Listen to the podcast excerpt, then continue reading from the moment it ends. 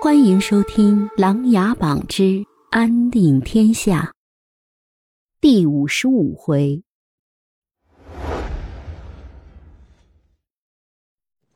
宜州城外的长陵军军营里，萧庭生和各位将领刚刚布置了防御，商讨完应敌之策后，又赶紧督促了飞流吃下令臣阁主的丹药。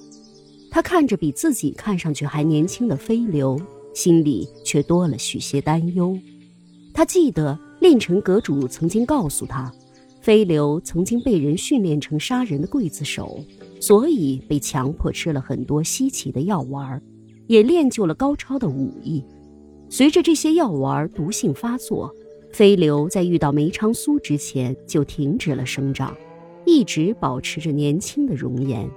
后来梅长苏拯救和感化了飞流，但是身上的毒性却越来越深。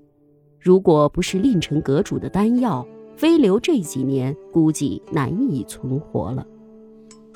飞流哥哥，这个丹药好吃吗？萧庭生递上一杯水。不好吃。飞流摇摇头。这个可是令城阁主用了多年的时间专为你研制出来的。因为这个丹药，我们才会一直在一起呢，所以哥哥一定要坚持吃下去哦。萧庭生数了数瓶罐里的丹药，就把剩下的丹药收了起来。嗯，飞流使劲的点点头，拿着一个苹果走出了营帐。萧庭生也跟着走出了营帐。他来到宜州河的岸边，看着远处驻扎的大鱼兵马，心里还是担忧了起来。他心里非常明白。对方可是三十万大军，而自己仅仅十万。虽然有这条宜州河作为天堑阻隔，但是大禹定是有备而来，要不然也不会这么草率的进犯大梁。如今，陆源和林深都不在自己的身边。以前三人无论去哪儿都是形影不离，一起出谋划策，一起并肩作战，一起战场杀敌。陆源和林深就是他的左膀右臂，如今的局面他已经感到有所不妙，沿着河边的防御部署来回的走了好几遍，生怕哪里还有破绽。夜幕降临，据前方的探子观察，大余军营里的将士们喝着酒，唱着歌，好不快活。萧庭生急忙传唤来了众将领，又商量着对策。各位将军，大余三十万大军驻扎在宜州河对面，却不急于进犯，反而把酒言欢，他们这是为何？萧庭生抛出问题：“大帅，他们是不是以为宜州河过于险峻，不敢渡河，就干脆和我们就此对峙呢？”许云将军立即回答道：“非也，许将军，如果是你带着三十万大军，你还惧怕什么？”我看，他们是故意为之吧。一旁的胡浙将军急忙提醒道：“大帅，要不今晚我带上一些长林军勇士，夜袭大余军营，探探究竟。反正我们专门用来渡河的三百艘人力木车早已备好，过河是轻而易举的事情。”坐在最外面的萧素英将军起身请求道：“各位将军都言之有理。”但是对方的虚实我们还未清楚，他们的首领是谁，和黑衣人有没有关系？是不是他们早已设下的圈套？我们必须要去打探清楚。但是肯定不能去太多的人，我估摸着他们定会派人来刺探我们，所以大家一定要提防。说完，萧庭生站起身来，看了看站在门口的飞流，心里便有了一些主意。他安排了许云将军筹备了三十万支弓箭，一万弓箭手布置在宜州河边，一旦发现大鱼渡河，就用弓箭进行射杀。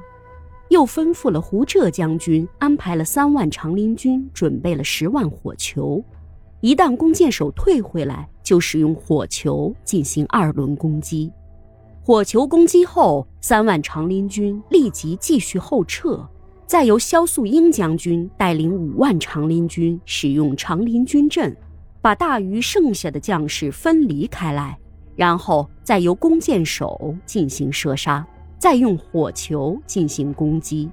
待到大于三十万大军死伤差不多的时候，最后萧庭生会带着所有的长林军做最后的决战，一举歼灭大于这些进犯之敌。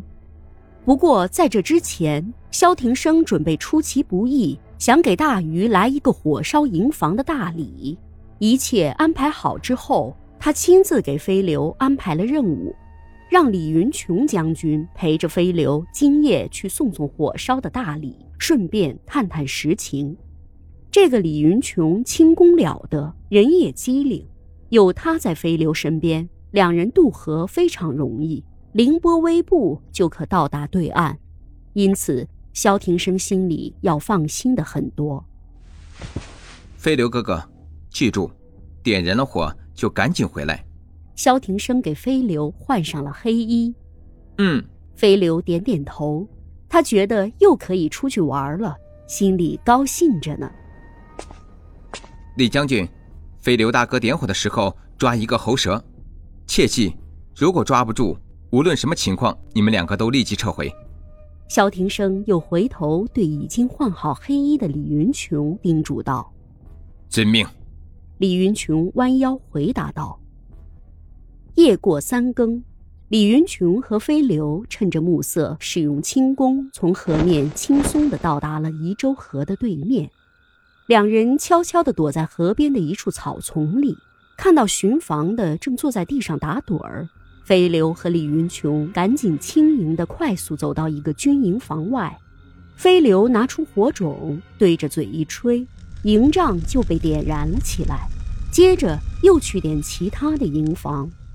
李云琼悄悄地走到一个打盹的士卒跟前，往他脖子后面一拍，就失去了知觉。他赶紧示意飞流快快离开。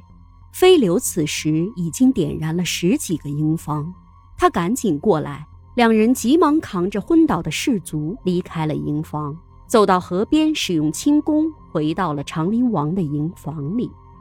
萧庭生看着河对岸的火光，点点头。心里顿时觉得轻松了许些。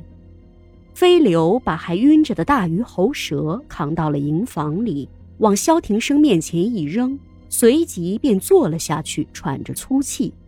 李云琼和其他几个将军也跟着进来。李云琼赶紧说道：“大帅，任务完成，就看这个喉蛇什么时候醒了。”萧庭生点点头：“你们都先下去休息。”把这个人先关押起来，等到醒了再好好审问。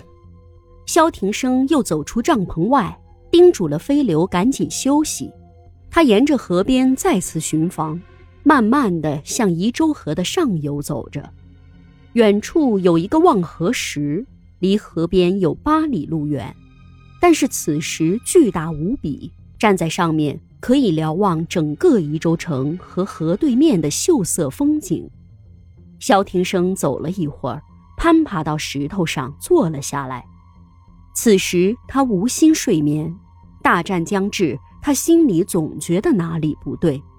飞流和李将军这次行动实在过于顺利，一点反抗的迹象都没有。